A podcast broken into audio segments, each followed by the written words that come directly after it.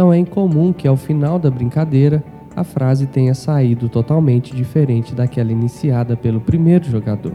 Às vezes, o erro é acidental, afinal, pode haver barulho atrapalhando, um sotaque diferente ou um problema na dicção e audição.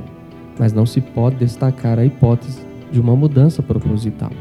Esse é o telefone sem fio. Olá, eu sou o pastor Wagner e você está ouvindo mais um podcast Isto é IPE. E no nosso assunto de hoje, nós vamos falar sobre fake news. Então, fica ligado e continue conosco. A Bíblia Sagrada diz: Julgai todas as coisas, retém o que é bom, abstende-vos de toda forma de mal. Há uma brincadeira entre as crianças em que uma pessoa é escolhida para criar uma frase e falar ao ouvido de outra.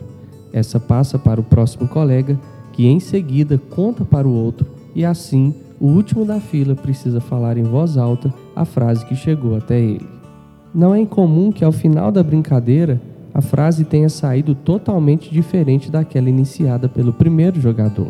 Às vezes, o erro é acidental, afinal pode haver barulho atrapalhando, um sotaque diferente ou um problema na dicção e audição. Mas não se pode destacar a hipótese de uma mudança proposital. Esse é o telefone sem fio. Qualquer semelhança com o que temos vivido hoje, no quesito aplicativos de mensagem e compartilhamento de notícias, não é mera coincidência.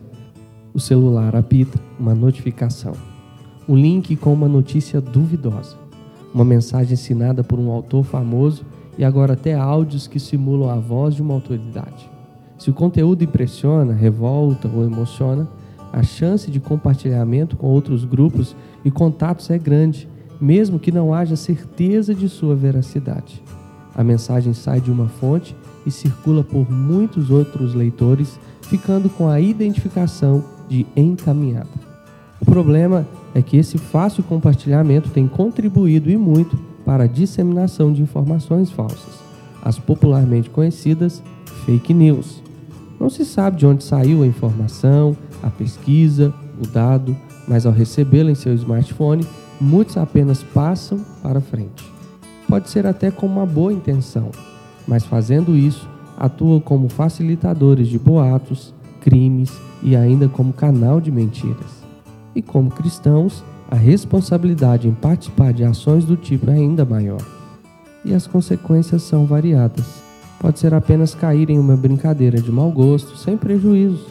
Algumas vezes podem criar falsas impressões e opiniões sobre um evento, fato ou pessoa, confundindo falas e deixando interpretações difusas. Mas em outras situações, quando envolvem links e pedidos de acesso, os compartilhamentos podem levar a roubo de dados, clonagem de números e perdas financeiras, como tem ocorrido frequentemente em golpes no WhatsApp. Diante de tanto risco, como evitar esse tipo de prática? Há simples ações que podem alertar e evitar o engano. Separo aqui algumas dicas para você reconhecer um conteúdo suspeito e não compartilhá-lo. Primeira dica: confira a fonte.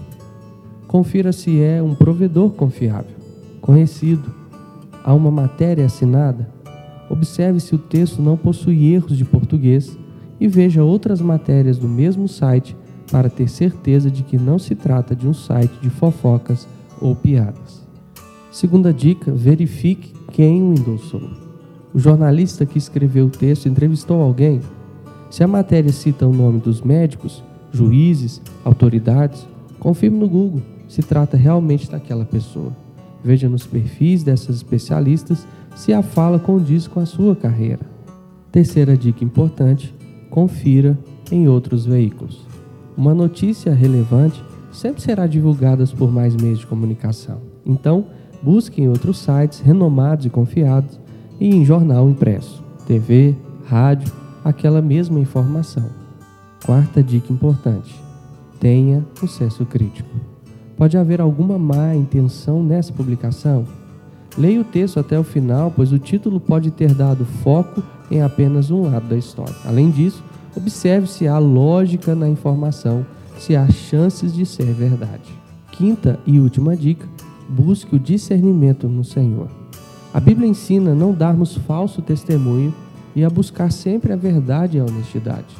Tire um tempo a sós com Deus, invista no seu relacionamento com o Senhor e Ele dará discernimento e sabedoria.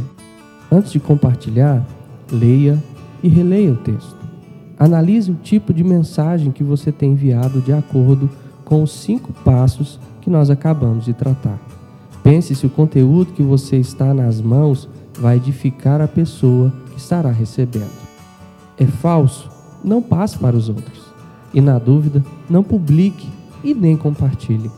Alerte também os seus familiares para que a boa conversa, não a torpe, seja sempre presente nos seus grupos de WhatsApp. Por isso, a nossa recomendação para você é: seja um canal de bênção e não de mentiras. Que Deus te abençoe, em nome de Jesus.